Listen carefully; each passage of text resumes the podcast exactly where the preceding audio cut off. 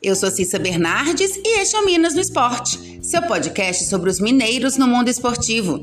Seja futebol, vôlei, basquete ou até campeonato de peteca, eu tô aqui para contar o que acontece com as equipes mineiras no esporte.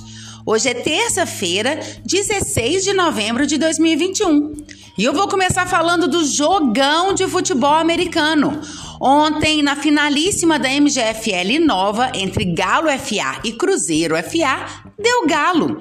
O time atleticano venceu o rival por 40 a 3 e levantou a taça de campeão mineiro.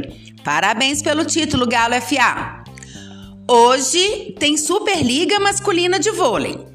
Em busca da liderança, o Sada Cruzeiro enfrenta o Brasília às 19 horas no ginásio do SESI Taguatinga, no Distrito Federal, pela quinta rodada da competição. O Cruzeiro está invicto na Superliga e soma 11 pontos, em segundo lugar na tabela. Amanhã tem Montes Claros América às 17 horas contra o Azulim Gabarito Berlândia no ginásio poliesportivo Raul Belém, em Monte Carmelo e o Fiat Gerdau Minas às 21h30 contra o Vôlei Funvic Natal no Rio Grande do Norte.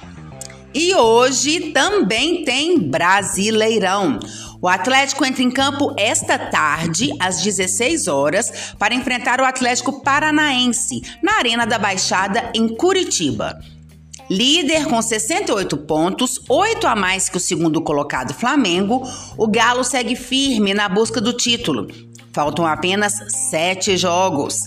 Para a partida de logo mais, o técnico Cuca tem uma série de problemas para escalar o time. São cinco ausências por convocações: Júnior Alonso, pelo Paraguai, Alan Franco, que está com o Equador, Vargas, que está com a equipe chilena, Savarino com a Venezuela e Sávio, que está com a seleção brasileira sub-17. Suspenso por ter levado o terceiro amarelo, Arana também fica de fora do jogo de hoje. Em seu lugar entra Dodô. A lista de desfalques completa aí com Nacho Fernandes. O argentino se recupera de problemas musculares na coxa esquerda e deve ser substituído por Keno. Por outro lado, o lateral direito Mariano está recuperado de dores na coxa esquerda e viajou com a delegação para o Paraná. Do lado adversário, o Atlético Paranaense tem 41 pontos, está na 11ª posição. O foco da equipe do técnico Alberto Valentim não são os pontos corridos. Sábado, o time vai para Montevidéu, no Uruguai, para a finalíssima da Copa Sul-Americana, quando enfrenta o Red Bull Bragantino. Por isso, a comissão técnica rubro-negra decidiu preservar os titulares no jogo desta tarde. Desta forma, o Furacão vai ser escalado com uma formação reserva para o confronto. Valentim não terá o zagueiro Thiago Heleno, que está suspenso, e deve ser substituído por Zé Ivaldo. O lateral esquerdo Nicolas deverá ser improvisado na zaga. Nem o goleiro Santos, que é um dos destaques do time, vai entrar em campo hoje. O titular será Bento.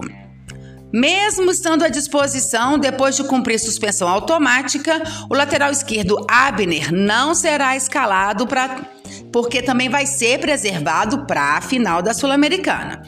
Assim, os prováveis times para hoje à tarde são: pelo Atlético Paranaense de Alberto Valentim, Bento, Zé Ivaldo, Lucas Fasson e Nicolas, Kelvin, Christian, Fernando Canessim ou Juninho e Pedrinho.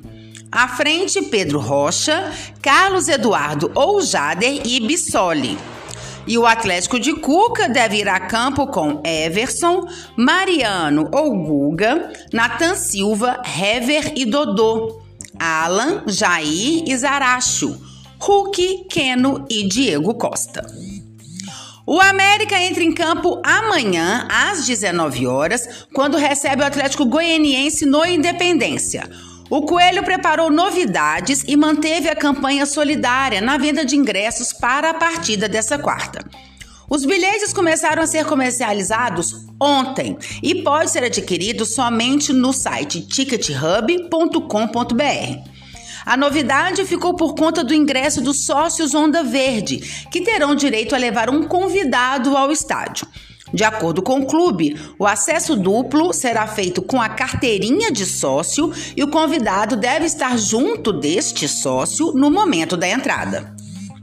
O clube ainda manteve a campanha Torcida Solidária, em que cada ingresso pode ser adquirido por troca de um quilo de alimento não perecível, exceto sal e fubá. A venda dos ingressos ao público geral segue pelo tickethub.com.br.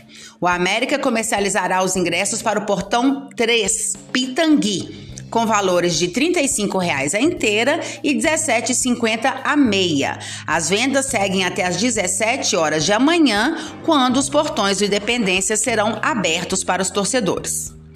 Eu volto então amanhã para falar do resultado do jogo entre Galo e Furacão, também do jogo de vôlei do Sada Cruzeiro e, claro, mais detalhes dos jogos do meio de semana. Até lá! E se você quer saber sobre o seu time ou qualquer informação esportiva de Minas, manda mensagens, perguntas, dá um oi.